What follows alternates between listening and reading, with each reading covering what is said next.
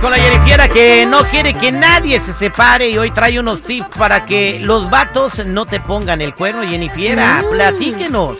Los cinco principales motivos por los que los hombres son infieles.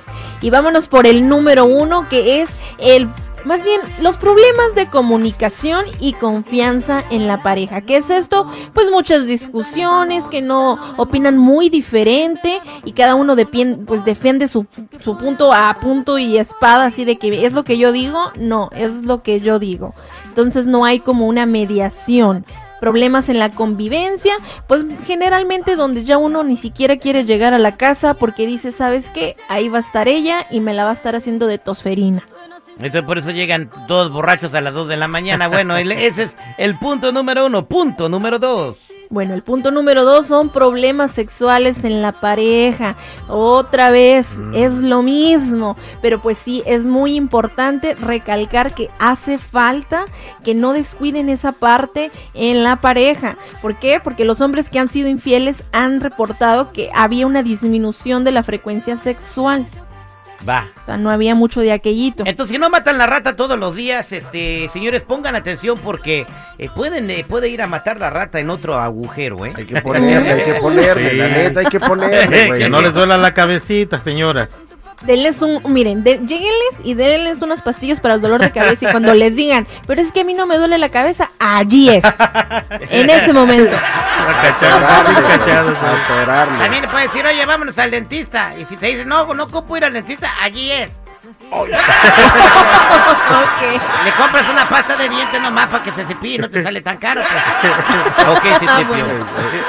Bueno, la número tres es el aburrimiento y la búsqueda de sensaciones. Bueno, muchos hombres que pues han sido infieles dicen que buscan una novedad o una sensación de algo que perdieron.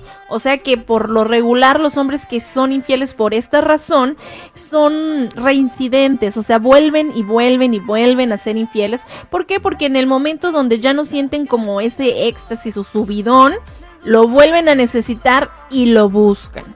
Ese es el de calle 13, ¿no? El que dijo Jennifiera. ¿El qué? ¿Cuál? ¿El, el cuál? Que, que dijo reincidente es el de la calle 13, ¿no? Ah, no. Reincidente, o sea, volver a hacerlo. Reincidentes. Ese residente, güey, no reincidente. ¿Y cuál es la Ay, que bueno. sigue? Bueno, el número cuatro es que normalizan la infidelidad. En el pasado, pues ya sabíamos que pues algunos hombres, si no es que la mayoría, pues eran infieles y todo era aceptado pues por gran parte de la sociedad porque pues nadie lo veía algo raro y pues muchas mujeres se aguantaban en aquel entonces por miedo al que van a decir. Bueno, pues desde entonces se crea que es una normalidad el que esto incurra. Ok, entonces se, se pensaba que era una normalidad que ocurría en la infidelidad. Bueno, los hombres en esta época siguen pensando que es normal que los hombres lo hagan, pero si lo hace una mujer.